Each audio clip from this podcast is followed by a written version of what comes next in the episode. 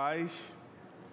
Irmãos, eu queria pedir para vocês abrirem suas Bíblias na carta do apóstolo Paulo aos Colossenses, no capítulo 2. Antes em meu nome, o nome da minha esposa também, da nossa pequena que está na Liga da Aventura. Quero agradecer por estar aqui. Essa igreja é muito querida por nós. Eu tenho bons amigos de caminhada aqui, Luciano, Marcelo, pastor Felipe, o presbítero Alan também. Então nós sempre estamos orando e olhando, ainda que de longe, o crescimento e o avanço do reino através dessa igreja querida. Pode ter certeza disso. Vamos lá, Colossenses 2, versículo 6.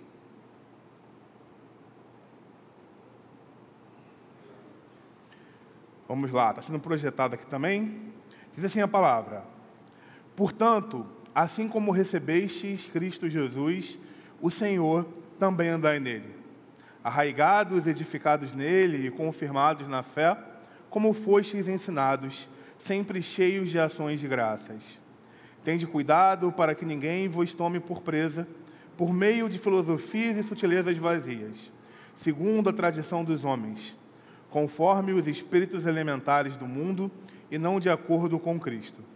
Pois nele habita corporalmente toda a plenitude da divindade e nele a cabeça de todo principado e poder tendes a vossa plenitude. Nele também fostes circuncidados com a circuncisão que não é feita por mãos humanas, o despojar da carne pecaminosa, isto é, a circuncisão de Cristo. Sepultados com ele no batismo, com quem também fostes ressuscitados pela fé no poder de Deus, que o ressuscitou dentre os mortos. E a vós, quando ainda estáveis mortos nos, nos vossos pecados e na incircuncisão da vossa carne, Deus vos deu vida juntamente com Ele, perdoando todos os nossos pecados. E apagando a escrita de dívida que nos era contrária e constava contra nós em seus mandamentos, removeu-a da nosso, nosso meio, cravando-a na cruz. E tendo despojado os principados e poderes, os expôs em público e na mesma cruz triunfou sobre eles. Assim, ninguém vos julgue pelo comer ou pelo beber, ou por causa de dias de festa, ou de lua nova, ou de sábados, os quais são sombras das coisas que haveriam de vir. Mas a realidade é Cristo. Ninguém seja árbitro contra vós, fingindo humildade ou culto aos anjos, baseando-se em coisas que tenha visto, inutilmente, arrogante em seu conhecimento carnal. E não retendo a cabeça, com o qual todo o corpo, suprido e organizado pelas juntas e ligamentos, vai se desenvolvendo segundo o crescimento concedido por Deus. Visto que morrestes com Cristo para os espíritos elementares do mundo, porque vos sujeitais ainda a mandamentos como se vivêssemos no mundo, tais como não toques, não proves, não manuseis. Todas essas coisas desaparecerão com o uso, pois são preceitos e doutrinas dos homens. Na verdade, esses mandamentos têm aparência de sabedoria em falsa devoção falsa humildade e severidade para com o corpo, mas não tem valor algum no combate aos desejos da carne. Eu louvo ao Senhor porque vocês estão estudando Cosmovisão, né, na, no Instituto Bíblico Raízes, porque foi essa palavra que o Senhor colocou no meu coração da gente compartilhar nessa manhã, sobre cosmovisão bíblica, sobre viver nas Escrituras. E para isso a gente vai falar sobre secularismo também. O pai da igreja, Tertuliano, lá no segundo século da igreja cristã, dizia que a cruz de Cristo tem dois inimigos comuns. Um é o legalismo e o outro é o liberalismo. São duas pontas, dois extremos de algo que tenta roubar a nossa cristocentricidade, tenta roubar o nosso o fato de colocarmos a palavra e o próprio Senhor Jesus como centro da, das nossas vidas. Irmãos, o secularismo, ele nada mais é que uma forma de espiritualidade transmorfa que atua sempre na vida daqueles que são povos de Deus. Israel, no Antigo Testamento, e hoje a igreja cristã. E vocês podem notar que já tem um tempo que, né, que o ateísmo militante ele tem saído de moda. Sempre, sempre haverá ateus, é claro, mas ele não é mais aquilo que dita as regras é, nas grandes cadeiras acadêmicas ou no, no, no, mesmo no cotidiano das nossas vidas. Hoje, o ser humano entende que ele precisa de uma espiritualidade. A questão toda é que tipo de espiritualidade a gente vai adotar. Eu gosto de citar o bairro da Tijuca, onde o Luciano, meu querido amigo aqui, é, mora, é, que é um lugar que você sai de um quarteirão e tem uma igreja anglicana. No outro tem uma igreja luterana. No outro você vai encontrar um centro kardecista. No outro você vai é, é encontrar uma igreja é, católica e por aí vai. Né? É um lugar muito espiritualizado. E você encontra lá lojas que vendem artigos esotéricos também, à torta à direita. E isso porque nós fomos criados para tentar viver um tipo de espiritualidade. E quando a gente não está conectado com o Senhor, qualquer coisa pode ser a nossa espiritualidade que a gente agarra. O próprio ateísmo que eu acabei de citar, ele é um tipo de espiritualidade eu trouxe aqui alguns exemplos de como o secularismo atuou e atua ainda hoje na humanidade. Você pode verificar na história o politeísmo, ainda hoje há politeístas que creem em mais de um Deus. O romanismo, quando a Igreja Católica se torna apóstata, ela, é, é, ela se torna uma outra coisa diferente do que as Escrituras apontam para nós, e até hoje existe, claro. O antropocentrismo, esse sempre, né? desde Adão e Eva, está aí assolando a, a, vida da humanidade. O ateísmo, como já, já citamos. O cientificismo, que aí você vai ter o deísmo, por exemplo, que é você crer na ciência mais do que em Deus e não crer na intervenção divina direta na, na história. E o neopaganismo, que é tão forte nos nossos tempos. Hoje, a gente consegue visualizar releituras de adorações e espiritualidades que já existiam na humanidade desde sempre. Eu gosto de citar o pastor anglicano Leslie Newbigin. Newbigin era um missionário e um pastor que foi morar na Índia. Ele era britânico, foi morar na Índia ali no começo do século XX. E ele é meio que um mentor de todos nós que estudamos é, cosmovisão cristã. Se você vê escritos de Michael Gorin, de Timothy Keller, de, entre outros, você vai, Ed Stetzer, que são autores que a gente recorrentemente lê, por sermos uma igreja é, que tem um, um, uma direção mais missional, você vai verificar que sempre Leslie Newbigin é citado. Esse homem viveu mais de 10 anos na Índia. E ao voltar para a Inglaterra, ele percebe que a Inglaterra já não era mais tão diferente do que a Índia. Ele toma um choque de realidade. Então ele começa a estudar as coisas que ele estudou para fazer a missão transcultural de ir à Índia, para começar a pregar na própria Inglaterra. Quantos conhecem aqui o livro é, Deuses Americanos de Neil Gaiman, por exemplo? Ali no livro, vou contar um pequeno spoiler, mas nada que comprometa a leitura, há uma briga entre os deuses mais antigos contra os deuses mais modernos. E os deuses antigos liderados por, por Odin, que está cada vez mais fraco, porque quase ninguém mais o adora, e os deuses modernos liderados pelo deus da tecnologia, que é até caracterizado como um menino, que é o mais poderoso de todos os deuses naquele momento ali da trama do livro. Isso acontece porque a gente, é, depois do iluminismo, principalmente do século XVIII para cá, nós começamos a racionalizar as coisas. É uma mania que a nossa geração tem. Qualquer coisa a gente precisa ser é, racional, precisa racionalizar. Então, nós não vamos adorar um Deus feito de metal, ou de gesso, ou de qualquer, outra, qualquer outro tipo de, de ferramenta ou material. Mas a forma de idolatrar, e é o que Leslie Newbigin vai perceber, é a mesma. Tim, Timothy Keller, o Tim Keller, ele tem um livro chamado Deuses Falsos que vai denunciar exatamente isso. A gente hoje não acende uma, uma vela para uma estátua, mas a gente vive em prol de uma coisa. É interessante também que nesse livro, Os Deuses Americanos que eu citei, o Deus das estradas é muito forte porque ele recebe sacrifícios, que são os acidentes das rodovias que as pessoas acabam é, cometendo. Né?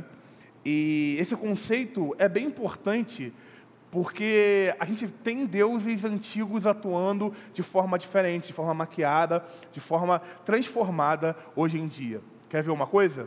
Hoje em dia há muita ênfase na, no cultivo da terra, na conservação do planeta. Isso é uma pauta bíblica. Se você pegar as escrituras e estudar profundamente, você vai ver que é uma ordenança do Senhor que nós cuidamos do planeta que Ele criou, sim. Né? Inclusive, nós cremos na restauração da terra, como está em Romanos 8, e por aí vai. Só que o secularismo ele se apossa de coisas que são ok, são válidas, que são honrosas da gente defender. Por exemplo, as escrituras batem constantemente com a ideia de existir diversos tipos de raças dentro da humanidade. Para a Bíblia, só existe uma raça, que é a raça humana. E como Deus é maravilhoso e Ele cria coisas belas, Ele nos, nos criou com tons de pele diferentes. Mas isso não, não nos torna uma raça diferente. Nos torna uma única raça, que é a raça humana. E tudo isso é para a glória de Deus. Porém, o secularismo ele vai se apossar e criar inimizades por conta de algo tão detalhoso que é o tom da nossa pele. E aí você surge o racismo e surge o combate ao racismo da mesma forma. A Bíblia também vai dizer que a mulher não é, de forma alguma, inferior ao homem, ela é complementar.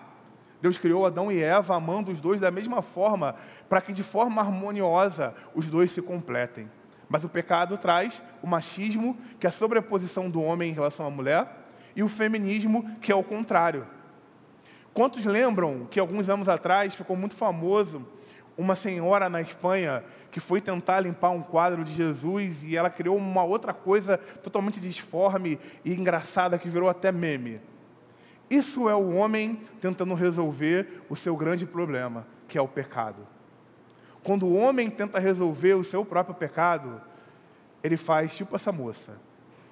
Ele torna a coisa pior ainda. E todas as, ideologias que provêm do homem não têm suficiência para consertar os grandes problemas que a gente vê por aí.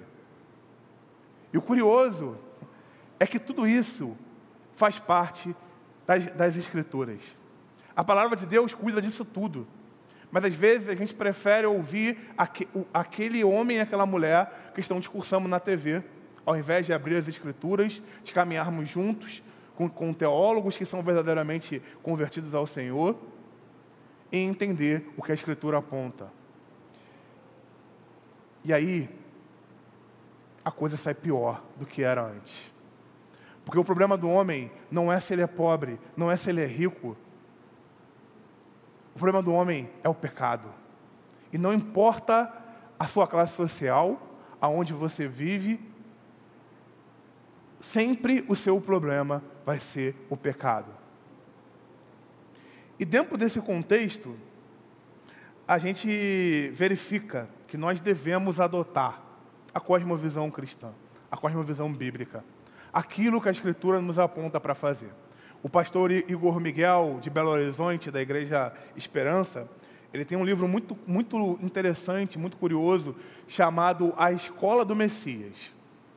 Igor Miguel é um hebraísta, né? ele é um especialista é, em cultura hebraica, além de ser pastor, teólogo, e ele bate na tecla que as escrituras, uma, um dos motivos delas existirem, do objeto mais importante do mundo, que é a palavra de Deus, né? é nos ensinar como viver.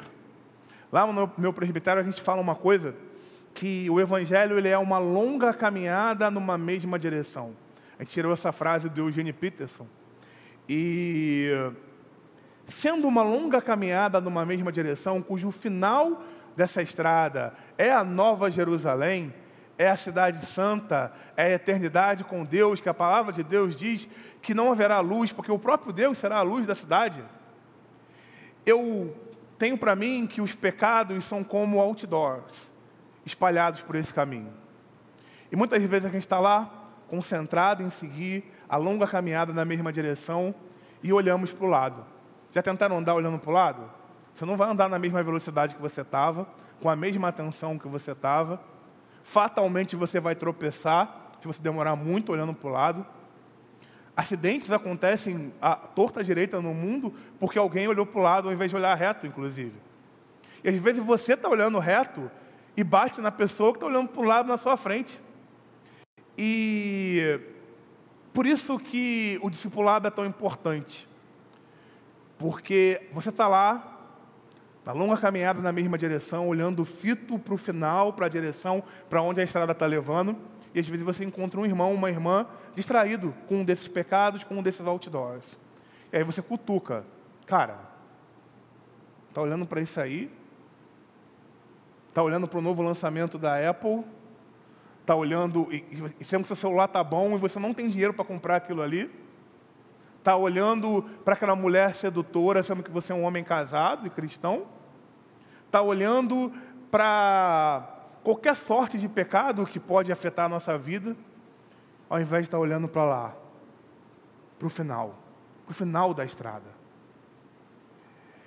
E a gente cutuca um ou outro, desperta, às vezes não desperta, não tem mais jeito, o cara já foi,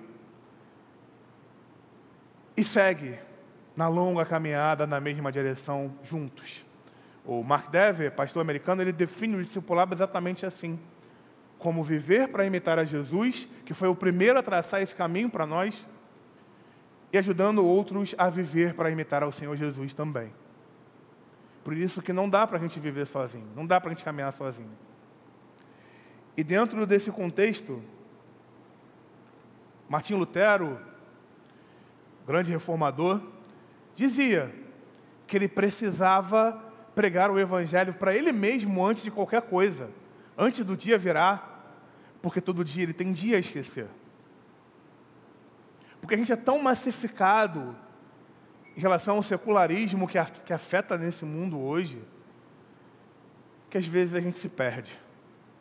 Só a palavra de Deus, a luz para o caminho, como diz o Salmo 119, pode nos guiar nas veredas da justiça, nas veredas do Senhor. O outro reformador mais famoso, João Calvino, dizia que o nosso coração é uma fábrica constante de ídolos. Se você for numa livraria agora e ver o top 10 dos mais vendidos, eu aposto com você que boa parte deles vai ser sobre autoajuda, sobre se conhecer, sobre olhar para si próprio e, com isso, tentar resolver os seus problemas. Mas ele acabou de falar que isso é impossível para nós que isso é impossível para nós. É impossível para nós olharmos para o nosso próprio pecado e vencê-los sozinhos. Mas é isso que o mundo vai pregar. É isso que os grandes palestrantes, os grandes escritores, os grandes programas vão definir. Porque hoje o grande ídolo é o próprio homem. Hoje o homem pensa que pode resolver seu próprio problema e os problemas a seu redor. E nisso a gente cai. E nisso a gente enfraquece. E nisso a gente deixa de ir à igreja muitas vezes, não vai com a frequência que tem. E nisso a gente não se entrega completamente para o reino de Deus, que é a vontade do Senhor. Existem várias igrejas que não conseguem se organizar, por exemplo, porque os homens não querem ser presbíteros, não querem ser diáconos. Isso, infelizmente, é algo muito comum no nosso cotidiano, nosso dia a dia hoje. Isso tudo porque a gente está olhando sempre para o nosso próprio umbigo. A gente costuma dizer lá na Carioca que você sozinho é tão igreja como um tijolo é casa. Por isso a gente precisa do Senhor e precisa um, um dos outros também para vencer. Dizem que quem tem mau hálito não, não sabe que tem mau hálito. Precisa de alguém apontando para poder entender e consertar essa questão. Por isso o apóstolo Paulo escreveu essa carta. A igreja de Colossenses era uma igreja jovem, uma igreja recém-plantada. E não foi Paulo que plantou, foi Epáfras, um dos discípulos de Cristo que Paulo ele mentoreava ali no seu ministério. Colossenses é uma carta escrita na prisão, como Filipenses, como Filemão, como 1 e 2 Timóteo, dentre outras. Incluindo, inclusive, Filemão era um membro da igreja de Colossos. A carta, quem levou foi Epáfras, tanto Colossenses quanto, quanto o Filemão, quando ele foi visitar Paulo na prisão. E contando o que aquela igreja passava, Paulo resolveu escrever esse compêndio teológico, essa carta, essa preciosidade da teologia bíblica que é a Colossenses. Quem me conhece mais de perto sabe que eu sou um entusiasta com a teologia paulina. Eu gosto muito do que Paulo escreveu e da sua vida e da sua obra. E Colossenses é uma carta única dentro desse conjunto. que vai de Romanos até Filemão na Bíblia, porque Paulo ele decidiu caprichar na teologia. Ele decidiu pegar pesado na teologia exatamente para resolver os problemas que aquela igreja tinha. Que problema pode ser? Você pode estar pensando. Vai, pensa no mapa mundi aí. Colossos ficava na Ásia Menor, que hoje é a Turquia. Hoje a cidade não existe mais, mas ela ficava ali, no litoral ali mais ou menos da Turquia. E se você lembrar do mapa, você vai perceber que a Turquia fica muito próxima da Grécia. E como todo lugar que uma igreja cristã surgia, haviam também judeus tentando pressionar os novos cristãos a serem primeiro judeus e depois adorarem Jesus. Isso é recorrente na Bíblia. Você lê o livro de Atos e todo o Novo Testamento, você vai perceber o quanto isso acontecia. Isso era uma espécie de legalismo. Em Atos 15, quando teve lá o, o concílio de Jerusalém, os líderes da igreja, os apóstolos e Tiago, o presbítero de, de, da igreja de Jerusalém, decidiram que a gente não precisava mais tornar judeu para sermos cristãos. Isso é um problema que para a gente é muito longe, porque a gente não tem mais judeus atrás de nós queremos nos converter ao judaísmo, mas era um problema muito sério na igreja primitiva. E, pela proximidade com a Grécia, havia algo que é o helenismo, que pressionava a igreja de Colossos para o outro lado. Ela vivia sendo puxada por um lado, sendo puxada por outro. De um lado, os judeus, do outro lado, os helenistas, que queriam que eles paganizassem o cristianismo, queria que eles adorassem outros deuses também, além de Jesus. E isso é uma coisa que já é mais próxima de nós, né? Porque nós somos ocidentais. O Brasil fica lá no extremo ocidente, né? No sul do extremo ocidente, o maior país ali da região. Então, assim, é, a gente verifica que Paulo, para combater todas essas coisas, para fazer os colossenses continuarem olhando para a palavra de Deus e para Cristo Jesus, ele escreveu uma carta bem, bem robusta. Carta aos Colossenses é, uma da, é um dos principais é, escritos cristocêntricos, ou seja, cujo Cristo é o centro da carta. Colossenses 1, por exemplo, que vai do 1 ao 23, ele é, é, uma, é um trecho da palavra de Deus extremamente famoso. Há poemas, há canções, há diversas formas de expressar a beleza que Paulo é, descreve a Cristo Jesus, ao nosso Senhor. Tem uma música muito famosa do projeto Sola, inclu, inclusive, que se chama Colossenses 1. E do, do versículo 24 até o capítulo 2, versículo 5, Paulo ele vai falar do sofrimento que ele estava vivendo como apóstolo, mas ensinamos aos colossenses que ele em momento algum deixou de olhar na longa caminhada na mesma direção para o final dessa estrada, que é Cristo Jesus, que é viver eternamente com Ele na Nova Jerusalém. No, no capítulo 2, versos 6 a 23 que a gente leu, ele está falando aos colossenses para resistir à pressão e não se afastarem do cristianismo bíblico, do cristianismo que a Bíblia pregava. Dentre, ainda que eles fossem impressionados pelos helenistas, pelo politeísmo greco-romano e também pelos judaizantes. No capítulo 3 até o 4, ele vai falar da vida eterna, da ressurreição e da nova Jerusalém. Então, Paulo foca em Cristo para trazer esperança, para trazer encorajamento, para trazer foco para aqueles cristãos lá em Colossos. Porque o secularismo nada mais é do que a velha serpente do Éden, tentando seduzir o homem e a mulher para viver para si próprio e não mais para o Senhor. A gente enfrenta isso ainda hoje e todas as gerações anteriores a nós também, desde Adão até que o Senhor volte e destrua completamente não só Satanás, mas também o pecado que ainda habita em nós. Lutero dizia que nós somos simultaneamente justos, simultaneamente pecadores. E ainda que a gente seja santificado todos os dias pela palavra e pela ação do Espírito Santo, o pecado ainda habita em nós e ainda nos atrai o tempo todo. Eu gosto de uma analogia que eu aprendi quando eu era novo convertido por uma missionária, que ela dizia que a nossa mente é como um grande quintal. Sei lá, limpou o seu quintal. Quem tem casa aí sabe como é. Não é meu caso. Eu tenho apartamento, mas eu imagino. É, e bate uma ventania e suja todo o quintal. Você deixou o quintal bonitinho, cheirosinho, limpinho, e a ventania vai. Se você não pegar a sua pá e a sua vassoura, vai bater uma ventania contrária para limpar o quintal? Não vai. A responsabilidade de limpar é sua. Ainda que não tenha você, que não seja você que tenha sujado esse quintal. E assim é a nossa vida no mundo. O tempo todo nós somos seduzidos pelo secularismo. O tempo todo nós somos seduzidos pelas paixões que ainda habitam no nosso coração através do pecado. E a gente tem que limpar. Intencionalmente a gente tem que ir lá, buscar o Senhor e limpar. Do verso 6 ao 8, você pode verificar aí na sua Bíblia, do capítulo 2, né, que a gente leu, Paulo, ele alerta fortemente para não cedermos a essa pressão, ao modo como o mundo, como o mundo ensina.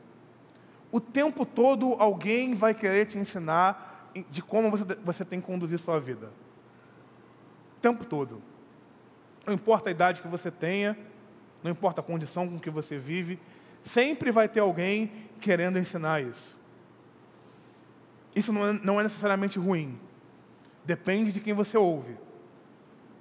Porque ninguém foi feito para viver isoladamente sozinho. E dentro desse contexto, a gente volta lá ao que eu falei do livro do Igor Miguel, né? A palavra de Deus existe para nos ensinar a forma correta de se viver com o Senhor.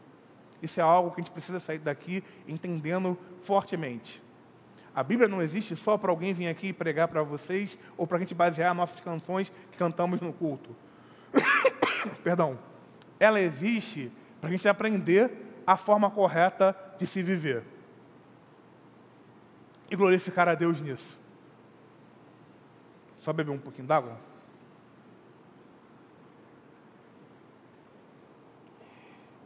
E a gente precisa ouvir pessoas que se dedicam a viver como ela ensina.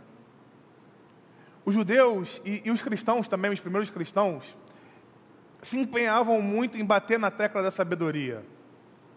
A Bíblia diz que a sabedoria é o próprio Senhor. Tiago vai dizer na sua carta que se a gente pedir a Deus sabedoria, Ele nos dá de graça. Para saber como viver, como conduzir os nossos relacionamentos, a nossa vida profissional, a nossa vida como um todo. Para seguir nessa caminhada e chegar a Jesus eternamente. E se a gente vai ter que ouvir alguém querendo ensinar a gente como viver, por que não fazer a melhor escolha? Por que não ouvir o Espírito Santo e não ouvir aqueles que caminham com Ele? Mas a gente opta por ouvir quem não devemos ouvir e por ouvir o nosso próprio coração. E essa é a grande armadilha que o diabo faz para que a gente caia. Porque a Bíblia diz que não há nada mais enganoso, nada mais rebelde que o nosso próprio coração. Quando a gente segue o que a gente acha, o que a gente sente, sem que isso seja filtrado através do crivo da palavra de Deus, nós estamos prestes a cair. E aí, lembra também o que Paulo fala nas suas cartas? Aquele que está de pé, vigie para que não caia. E hoje, irmãos, o que mais tem são vozes o tempo todo falando no nosso ouvido. Tem uma, é, nunca houve, nenhuma geração enfrentou tanta multiplicidade de vozes tentando coordenar a nossa vida em formas de ideologias, em forma de política, de economia, de sociedade. E não é para a gente viver alienado dessas coisas, não é isso que Jesus quer. É muito claro lá na, oração dele, em João 17, que nós não somos do mundo, mas que ele nos enviou para o mundo. Mas ele também disse que nunca nos deixaria até a consumação dos séculos. Ele também disse que aonde tivesse dois ou mais em nome dele, ali ele estaria. Por isso nós precisamos viver conectados com o Senhor e conectados uns com os outros o tempo todo, para que a gente possa viver da forma correta. Do verso 9 ao 15, Paulo expõe a teologia da aliança, que é um, um pilar central para nós como, como cristãos reformados. Só que falar de aliança no mundo que a gente vive hoje, na modernidade líquida, que é o termo do filósofo Zygmunt Bauman, eu gosto muito desse termo porque o que é líquido não pode ser pego, né? Esse tempo é um tempo muito, é, muito fluido mesmo, né? Os, os historiadores e, e sociólogos e filósofos é, e, e, eu sou formado em História, então eu já estudei bastante isso na faculdade, na época de faculdade, é, eles, eles não sabem delimitar o início dessa era da pós-modernidade. Uns dizem que é quando a Al-Qaeda jogou os aviões no World Trade Center, outros dizem que já vem desde o final da Segunda Guerra, outros dizem até que foi com a pandemia que isso começou. Só que é um tempo tão difícil de discernir, porque é tão líquido, que até os intelectuais que se esmeram em entender não conseguem entender. E falar de aliança num tempo desse, aliança remete a algo, algo absoluto, a algo concreto, a algo indissolúvel, a algo que é base. E falar disso nesse tempo é quase como uma ofensa para muita gente. É por isso que existem coisas bizarras como a união estável, por exemplo. Para quem não sabe, a união estável, ela não muda o estado civil de quem tem. Você continua sendo considerado solteiro. E você vive com alguém como se fosse casado, às vezes tem até filhos e bens. Porque, no fundo, lá no coração, a ideia é que eu estou com essa pessoa. Mas se eu conhecer outra que eu me atraia mais do que a ela, a gente pode dissolver e não precisa assinar papel de divórcio nem nada do tipo. Essa é a ideia que está por trás da união estável. É por isso que hoje o diabo usa o tempo todo pessoas para tentar ressignificar o que é a família e o que é a igreja. Por isso existem tantos desigrejados no nosso tempo. Porque igreja e família são as instituições mais sólidas que Deus criou, baseados na teologia da aliança. Porque o nosso Deus é um Deus de aliança. Quando ele faz uma aliança com o povo, ele cumpre. Foi assim com Israel e, a, e assim com a igreja, que é a mais amplo do que Israel. Porque pega povos e, e pega todas as nações, pessoas de todas as nações. E falar disso nesse tempo é muito complicado. Porque tudo que as pessoas correm é de alianças. Tudo que as pessoas correm é de compromissos. Tudo que as pessoas correm é de coisas de, é, absolutas, porque é um mundo relativo. Onde eu tenho uma verdade, vocês têm outra, e cada um vive de acordo com o que quiser. Só que ser cristão é estabelecer raízes, como é o nome dessa igreja, inclusive. Ser cristão é viver a aliança que Deus fez com a gente. Ele nos amou primeiro, como João diz. E por isso nós, nós os amamos também. Porque ser cristão é estabelecer alianças uns com os outros também, é ser fiel ao Senhor e fiel uns aos outros também. E hoje a gente vive numa era que as pessoas pulam de igreja em igreja, só porque alguém olhou torto para elas muitas vezes. Hoje nós vivemos numa era que as pessoas têm quatro filhos cada um de um casamento ou nem, nem casamento de uma união estável. Hoje a gente vive numa era de coisas descartáveis, volúveis, quebráveis. Você quebra algo, aquilo não te satisfaz mais, você se livra e pega uma coisa nova, mais nova, mais moderna, mais interessante para você. E aí, sabiamente, para o mal, as empresas sabendo disso, fazem, sei lá, celulares cada vez mais frágeis que é exatamente para quebrar logo você poder comprar um novo. É muito comum, principalmente entre os homens, aquele discurso de que os carros antigos eram mais firmes e fortes do que os novos. Mas é porque é um retrato do nosso tempo. É um tempo que a nossa mente está condicionada a se livrar daquilo que está dando trabalho, ao invés de tentar restaurar, investir e resolver ao invés de crer no Deus que restaura e faz nova todas as coisas, a gente segue. Do verso 16 ao 23, Paulo vai falar de andar no Espírito. Isso é um pilar da teologia paulina. O tempo todo Paulo está falando de andar no Espírito. Porque é a única forma de a gente estar conectado com a palavra e também com o próprio Senhor. Diante disso, eu quero, caminhando para o final, que a gente pense em três aplicações que podem ajudar a fazer a gente vencer o secularismo tão poderoso no nosso tempo. O primeiro e até óbvio, né? Era amar a Cristo sobre todas as coisas.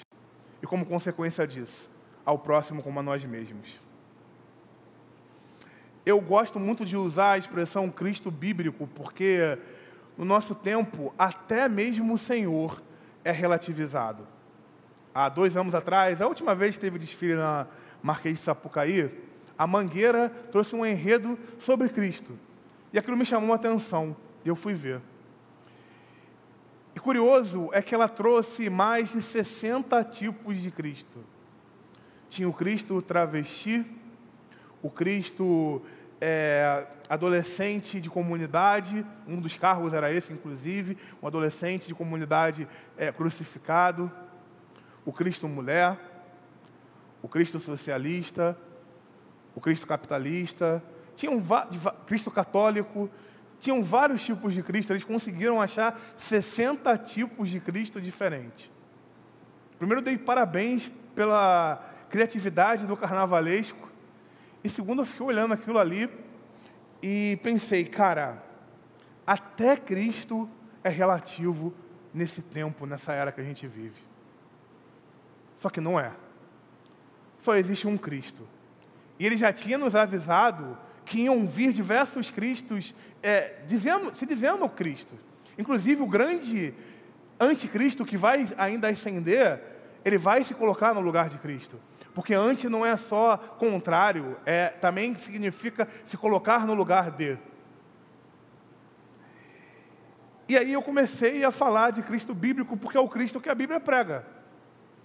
Porque chegou o ponto que a gente não pode falar Jesus Cristo sem explicar de que Cristo a gente está falando. Que Cristo que a gente crê e dedica a nossa vida, que é o nosso Senhor e Salvador. E amá-lo, acima de tudo, é entender que enquanto ideologias humanas são conceitos a serem explorados, o nosso Jesus, ele é uma pessoa e com pessoas a gente se relaciona. A gente não só estuda, não só tenta entender e passar adiante aquilo que a gente aprendeu, mas a gente se relaciona. Lá em Coríntios, Paulo ensina que Cristo veio para restaurar o relacionamento do homem e da mulher, do ser humano com Deus. E com isso nós herdamos o ministério da reconciliação também. Porque ao pregar o Evangelho, a gente reconecta pessoas com o Senhor. Eleitos dele desde antes da fundação do mundo, que não fazem parte do povo de Deus hoje. A gente conecta essa, essa galera com o nosso Deus. Então, amar a Cristo é entregar tudo que a gente é a Ele: o nosso tempo, o nosso coração, a nossa alma, a nossa mente, o nosso emprego, a nossa família a nossa igreja. E dentro disso, o segundo ponto que eu quero trabalhar é exatamente o fruto disso, que é viver a palavra de Deus todos os dias. Lá no nosso presbitério, a primeira coisa que eu faço quando aconselho alguém, ou quando sou aconselhado por alguém, também recebo isso, né? É perguntar como está a sua vida devocional. Porque sem vida devocional, essas muitas vozes vorazes que a gente está falando aqui, desde o início desse sermão, vão nos fagocitar, vão nos, vão nos engolir, vão nos trazer como adeptos deles. Lembra que Jesus fala em Mateus 24? Que as ideologias humanas que o anticristo vai trazer são tão fortes que enganariam até mesmo os eleitos, se possível. está falando de coisa séria, não é de coisa caricata. Não é de alguém vestido de Jesus por aí, com um sotaque dizendo que é Jesus está falando de algo que é tão convincente que até mesmo eleitos que não estão firmes em Jesus vão ser enganados por algum momento. E o devocional é muito a limpeza do quintal que a gente falou ainda há pouco. Eu sou um cara muito diurno, então eu preciso fazer meu devocional de manhã. Porque se eu fizer em outro horário, é melhor, melhor do que não fazer, mas eu já me sinto mal porque eu não dei para Deus o melhor do meu dia.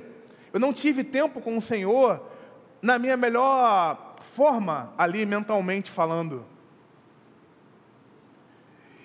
E muitas vezes, meu irmão e minha irmã, você não vai ter vontade de, de, de viver o seu devocional.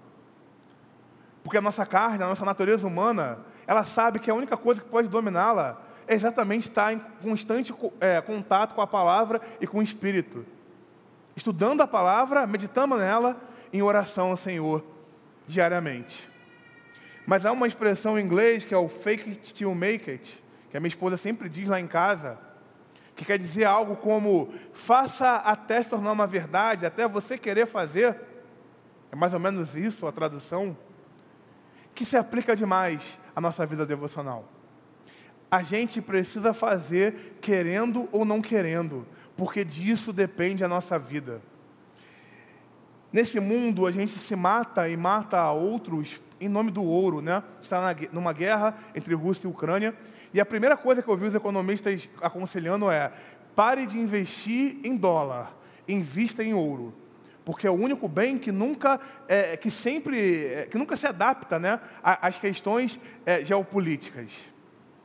E se você parar e meditar lá em Apocalipse 21 e 22, a descrição que João faz da Nova Jerusalém, ele fala que as ruas da Nova Jerusalém serão de ouro. Em outras palavras, o chão aonde a gente vai pisar é feito da coisa que as pessoas mais se matam para obter nessa terra. O pecado faz com que a gente inverta prioridades. A, a gente não vive sem água e sem ar. Mas faz uma pesquisa por aí para ver o que, que a pessoa acha mais valioso: a água, o ar, ou um ouro, um diamante, ou um petróleo da vida. Porque o pecado faz isso com a gente. E a palavra de Deus e a vida de oração e as disciplinas espirituais como um todo são aquilo que nos mantém de pé, realmente vivos. Sem sobreviver, mas viver. Viver a vida com a abundância que Jesus nos prometeu já desde aqui da terra. Só que a gente procura valorizar outras coisas. Porque o nosso coração é uma fábrica constante de ídolos. E quando a gente tem muito contato com uma coisa, a nossa tendência é desvalorizar. Por isso que é amar ao Senhor acima de tudo e ao próximo é, como a ti mesmo, né, em seguida, porque o, o nosso próximo mais próximo é o nosso cônjuge. São os nossos filhos, nossos pais e mães, para quem não casou ainda. E, e, fatalmente, geralmente é com quem a gente menos é, valoriza muitas vezes na vida. Porque a gente está em o tempo todo. Só que Deus faz a gente ter o tempo todo, porque na verdade é o que a gente mais precisa para viver. O terceiro ponto é que caminhar no Espírito é uma das formas de vencer a influência do secularismo. Nós reformados precisamos falar mais sobre o Espírito Santo. O Espírito Santo é Deus. Ele é o nosso Deus. Mais do que isso, Paulo vai dizer que não adianta, aí é minha tradução livre aqui, né? Não adianta você ter tatuagem que aponte ao cristianismo, cordões, pulseiras, brincos, anéis. E eu não tenho nada contra isso. Eu tenho meu anel aqui com os versículos bíblicos que eu mais gosto. A aliança, né, geralmente também vem como a nossa. Mas não adianta nada disso se o Espírito Santo realmente não habita em você. A Bíblia diz que o único selo, a única prova que você é um filho de Deus, é o Espírito Santo dentro de você. Quando Deus olha para você, Ele está olhando se o Espírito Santo está ali. E se não tiver, meu amigo, você é só um hipócrita que coloca uma máscara e frequenta uma igreja. E caminhar no Espírito é algo que Paulo está constantemente nos exortando a fazer. A melhor forma de se entender a palavra é caminhar com o autor dela, que é o Espírito de Deus, que inspirou homens a escrever, mas que é o Espírito de Deus o autor. E é Ele que nos consola, que nos restaura, que nos faz voltar ao caminho correto que nos faz ser imagem e semelhança do Senhor Jesus. Que o meu texto preferido, que é Romanos 8, vai dizer que é o grande incentivo da nossa vida, ser maduros como Jesus é. E nesse mesmo capítulo, a gente aprende que nem orar a gente sabe sozinho. O Espírito Santo intercede por nós com gemidos inexprimíveis. E aí sim a nossa oração chega a Deus, o nosso Pai. Aquele que é o Criador de todas as coisas. Então, sem o Espírito Santo, nem crente você vai conseguir ser. E ele é uma forma de frear o secularismo. Para concluir, ele é a forma, na verdade, né, junto com a palavra. Para concluir, eu quero fazer algumas perguntas e quero que você, quero que a gente reflita nisso. Eu acho que vai, o Senhor vai nos ajudar a entender se nós estamos vivendo uma vida bíblica ou uma vida secularizada. Como você gasta seu dinheiro? Quantas horas você gasta com o seu trabalho? Como você constrói seu casamento? Como você educa seu filho para ele ser um cristão ou para ser alguma coisa bem-sucedida? Um médico, um advogado, um juiz, seja lá o que for. O que é a prioridade aí? Se você tiver que fazer uma escolha para o seu filho e ele vai te obedecer, qual é a prioridade que você vai dar? Para que ele tenha seu tempo devocional ou para que ele faça o dever de casa? Suponhamos que só, tem, só dá tempo para fazer uma coisa ou outra. O que você vai mandar seu filho fazer? É, o que tem mais peso nas suas decisões? A ciência e o seu conhecimento adquirido por um pedaço de papel chamado diploma? Ou os princípios da palavra de Deus? Bandeiras identitárias, ideologias, são a sua religião ou o cristianismo bíblico que a palavra vai descrever? Talvez esse sermão, essas perguntas, possam te colocar em crise, porque você está percebendo que você está guiando a sua vida de uma forma errada. Mas eu quero dizer para você, meu irmão e minha irmã, que o Senhor já usou Paulo lá em Romanos 7 para nos dizer qual é o caminho. No final de Romanos 7, Paulo fala que o mal que ele quer fazer, isso é o que ele faz. E o bem que ele pretende fazer, ele não consegue fazer. Só que ele termina esse capítulo dando glórias a Jesus Cristo, porque Ele verdadeiramente transforma e nos faz viver da forma que compete ao Senhor. Quero deixar um desafio para você nessa manhã. Nessa semana, medite na carta do apóstolo Paulo aos Colossenses. Ela é bem curtinha, tem quatro capítulos, é bem tranquila. Medite nessa carta e procure um irmão, uma irmã ou o seu pastor e comente o que o Senhor tem falado para você. Meditamos nessa carta durante essa semana. Pedir para você fechar seus olhos. Fazer uma oração para encerrar. Pai Santo, nós te damos graça porque Tu és o nosso Pai, Tu és o nosso Deus. E o Pai que ama é o Pai que exorta. E o Pai que ama é o Pai que conserta a vida dos seus filhos para serem como o nosso irmão mais velho, como o nosso grande modelo, que é Jesus Cristo.